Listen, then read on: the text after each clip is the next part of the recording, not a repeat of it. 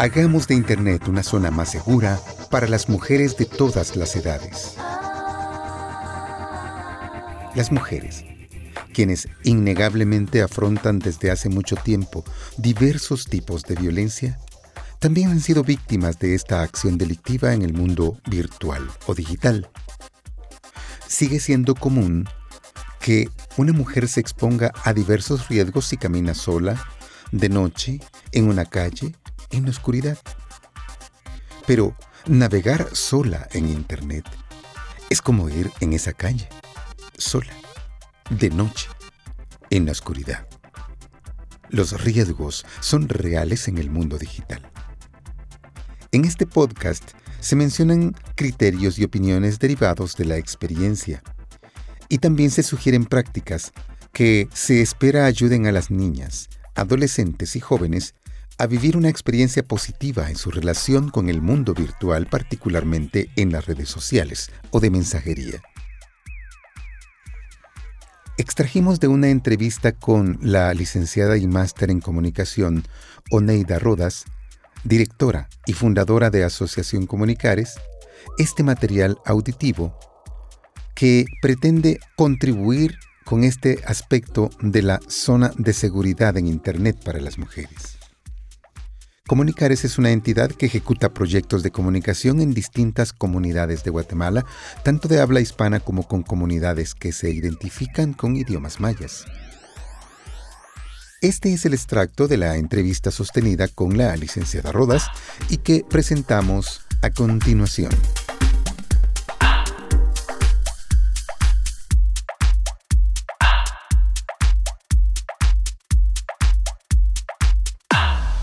Entremos en materia.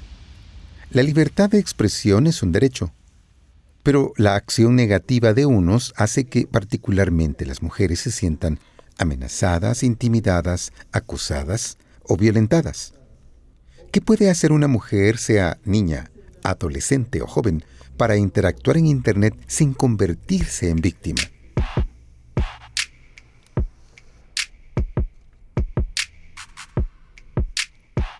Creo que es importante empezar diciendo que el acceso a la información es fundamental.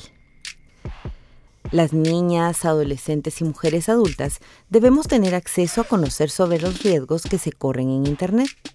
Se ha tomado a la ligera, por ejemplo, la edad en la que se habilita la posibilidad de usar redes sociales a las niñas y niños, y no se les brinda el acompañamiento correspondiente. Esto les hace vulnerables y presas fáciles de potenciales acosadores o depredadores sexuales. Otra situación que debemos tomar en cuenta es la brecha digital. Madres y padres deberían conocer sobre tecnología más que sus hijos e hijas, pero nos está sucediendo lo contrario. Por ejemplo, muchas veces los niños quedan a cargo de las abuelas y la brecha tecnológica entre nietos y abuelas es abismal.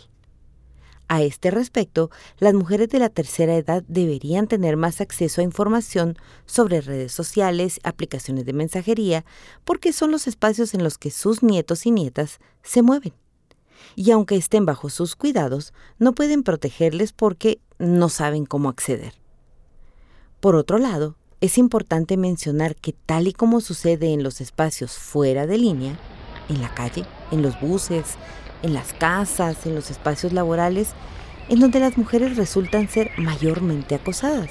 En los espacios virtuales también resultan ser las mujeres las más vulnerables. Por ejemplo, en el caso del delito de trata de personas, de acuerdo a los datos del Ministerio Público para el mes de mayo de 2021, el 67% de personas agraviadas por el delito de trata de personas son mujeres. El Internet debería ser un espacio seguro para las mujeres. Y tal como lo hacemos en los espacios fuera de línea, las recomendaciones son, primero, no aceptar en redes sociales a personas que no conoces fuera de línea. Esto es algo que se vuelve habitual sobre todo entre las adolescentes. El sentirse populares o el sentir que son aceptadas y recibir invitaciones y aceptar a desconocidos y desconocidas en sus redes sociales es como aceptar a personas desconocidas en tu propia casa. Lo segundo sería evitar compartir contenido sexual porque las fotos o videos pueden ser usados para desprestigiar a la persona, chantajearla o hacerle daño.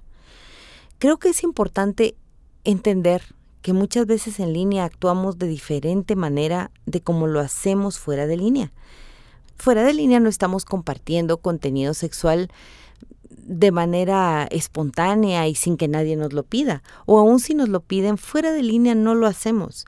Porque en línea entonces se ve como si fuera normal. Entonces la recomendación sería, si no lo haces fuera de línea, no lo hagas en línea.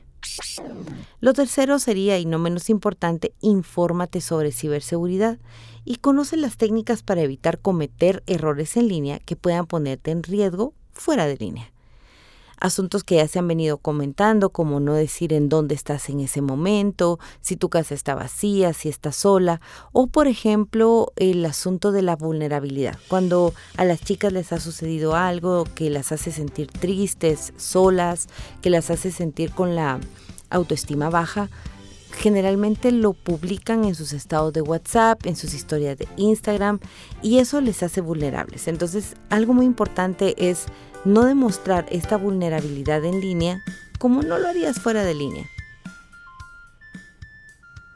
Sigamos. Estar al margen del Internet en esta época no es opción, porque quedaríamos rezagados en relación con las otras personas. Entonces, ¿qué podemos hacer para evitar exponernos o quedar en situaciones de vulnerabilidad? Volvamos al ejemplo de la calle. Mientras más conocemos una calle, más seguras nos sentimos al caminar en ella. Conocemos a la gente, las banquetas, hasta los baches. Y conocer la calle nos da cierta seguridad y tranquilidad, aunque sabemos que en la calle nunca estamos 100% seguras, ¿cierto? Pero dominar el terreno siempre nos da una ventaja. Lo mismo sucede en las redes sociales conocer los peligros, conocer a la gente con quien interactuamos, evitar espacios potencialmente peligrosos, pueden hacer que reduzcamos los riesgos. No nos pone 100% a salvo, pero nos da esas alertas para reducir la posibilidad de estar en riesgo. Es fundamental entender que el mundo en línea es tan importante como el mundo fuera de línea. Y es que a veces se actúa en línea como definitivamente no lo haríamos de manera presencial. En nuestro día a día, caminando por las calles, seguramente no estableceríamos amistades ni relaciones románticas con personas a quienes no conocemos está claro que ahí vamos a encontrar muchos riesgos. Y para establecer relaciones con personas eh, en espacios presenciales vamos paso a paso, somos más cautas. Y pareciera que estar en línea nos genera cierta seguridad que al final podría ponernos más en riesgo. De la misma manera habría que actuar pues en el mundo digital, pero resulta que la virtualidad pues como he dicho nos parece menos arriesgada, menos importante y no entendemos que lo que hacemos en Internet puede repercutir en nuestra vida fuera de Internet. Desde mi experiencia para reducir la vulnerabilidad, debemos generar más espacios para educar a las niñas, a las adolescentes, a las jóvenes, para que en lo virtual no bajen la guardia. Estén preparadas, no se dejen engañar no crean todo lo que ven y no hagan publicaciones o establezcan relaciones que las dejen vulnerables o desprotegidas. Que sepan qué hacer y qué no hacer, al igual que lo saben cuando caminan por las calles. Urge, a mi criterio, brindar a las niñas y a las jóvenes algo parecido a un botiquín de primeros auxilios para navegar en redes sociales. Algo con reglas y con elementos que les permitan aprender a configurar la seguridad de sus cuentas, que sepan crear contraseñas seguras, que analicen situaciones sobre potenciales riesgos con acosadores y que afinen el olfato para identificar el potencial riesgo para evitarlo. A este respecto habría que sumar a los procesos formativos a padres, madres y docentes, para que comprendan que las adolescentes ya están en las redes y que prohibirlas no es la mejor alternativa, sino brindarles herramientas para saber caminar en ellas de manera segura, firme, con conocimiento y arriesgándose lo menos posible. Licenciada Rodas, desde Comunicares, ¿qué se está haciendo para lograr esto? Nuestros proyectos siempre se enfocan en crear zonas seguras para la niñez, juventud y mujeres con quienes trabajamos. Esto lo hemos nosotros venido haciendo desde siempre, desde que la virtualidad ni siquiera era un punto que teníamos que tomar en cuenta en los espacios formativos.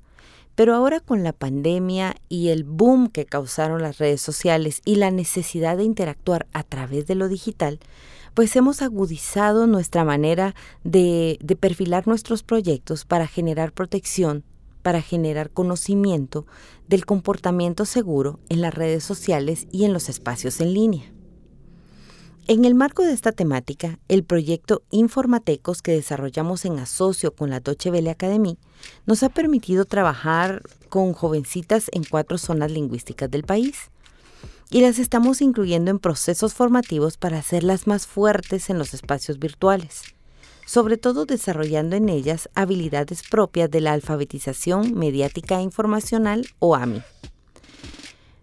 En estos espacios queremos que aprendan a dudar de la información y sobre todo que generen análisis crítico de todo lo relacionado con el mundo digital. Además, les brindamos herramientas para una navegación más segura, que conozcan los nombres y las características de las violencias que pueden sufrirse en Internet, y estamos promoviendo que sean ellas las voceras de campañas de ciberseguridad en español y en idiomas mayas. Esto con el fin de que los mensajes lleguen de adolescente a adolescente y que este botiquín de primeros auxilios para navegar en redes sociales se transmita de una joven a otra, en su mismo idioma y desde su mismo sentir. Estar informadas para prevenir y saber denunciar.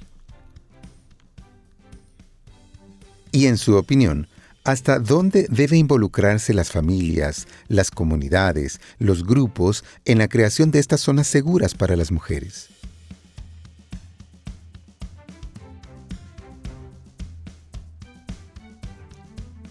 Está bien claro que la familia, la casa, este primer vínculo con el que tenemos relación, afectos y lazos, debería ser el primero en involucrarse para, crear estas zonas seguras. Cuando en casa más bien a las chicas les prohíben, por ejemplo, usar el celular o les prohíben tener las redes sociales o les prohíben tener acceso a lo que otras amiguitas o amiguitos fuera ya tienen acceso, ellas van a tener curiosidad. Y creo que es bien importante que mamá, papá, abuelo, abuela, todas las personas adultas que están relacionadas con las niñas y las adolescentes, nos hiciéramos conscientes de la importancia de crear estas zonas seguras. Porque la vulnerabilidad para las mujeres está, está presente en Guatemala, en toda América Latina, yo diría que en el mundo entero. Y es porque nos enseñan a normalizar la violencia, a pensar que no importa la edad que tengas, si eres mujer, hay ciertas etiquetas o hay ciertos estigmas o hay ciertas situaciones que son normales. Crear una zona segura para las niñas, para las adolescentes, para las mujeres, es en primer lugar generarles la información que necesitan, darles acceso a la información, que sepan en dónde están, dónde caminan y cuáles son los espacios más seguros. Segundo, libertad de expresión que tengan la posibilidad de expresar cuando se sientan desprotegidas, cuando se sientan vulnerables, cuando se sientan acosadas, cuando se sientan perseguidas, que puedan expresarlo sabiendo que ese círculo primero, que es la familia, les va a creer, no va a dudar de ellas. Y tercero, generar una cultura de denuncia que mamá, papá, la abuela, el tío, la tía, la hermana mayor, el hermano, el maestro, la maestra, las personas que estamos cerca de ellas en espacios formativos, les ayudemos a empoderarlas sobre la importancia de la denuncia que la denuncia no sea algo extraordinario, que poder decir, aquí me siento mal, me siento acosada, siento que me está viendo de una manera que me intimida, donde no me siento segura, donde no me siento cómoda, que se normalice esto. Entonces poco a poco se podría escalar. Si yo siento la libertad, si la niña siente la libertad de decirle a mamá donde no se siente segura, allí se está cultivando la cultura de denuncia. Pero si con su mamá no lo siente, jamás esta niña cuando se haga adulta va a estar en capacidad y va a estar eh, lo suficientemente empoderada de poder denunciar cualquier cosa que, que suceda en línea o fuera de línea con las autoridades correspondientes. Entonces me parece que yo, yo ahí lo cerraría. Creo que las familias debemos involucrarnos en darle a las niñas acceso a la información, darles a las niñas esta seguridad que necesitan y empoderarlas para que en caso se sientan acosadas, inseguras o incómodas puedan denunciarlo.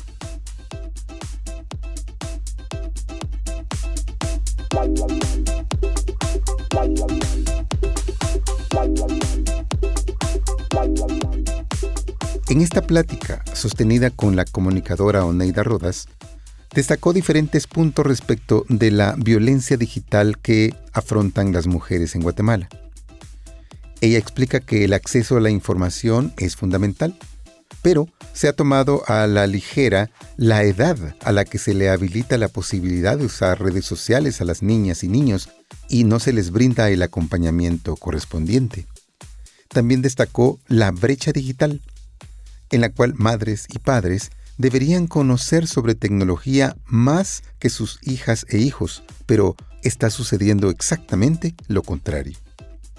Por otra parte, para afrontar la vulnerabilidad, Rodas destaca que es necesario que las niñas, mujeres y niños en general deben conocer los peligros, conocer a la gente con quien interactúa y evitar espacios potencialmente peligrosos para que puedan de alguna manera reducir los riesgos. Y propuso además que las niñas y las jóvenes puedan contar con algo parecido a un botiquín de primeros auxilios para navegar en redes sociales. Es como un material que le permita obtener información que le ayude a blindar sus cuentas de Internet, que puedan crear contraseñas seguras y que les permita analizar diferentes situaciones, sobre todo aquellas que representan potenciales riesgos con acosadores y que de alguna manera todas esas medidas incluidas en ese botiquín de primeros auxilios para navegar en redes sociales afinen el olfato para identificar ese potencial riesgo y así evitarlo. Los esperamos en otro podcast próximamente.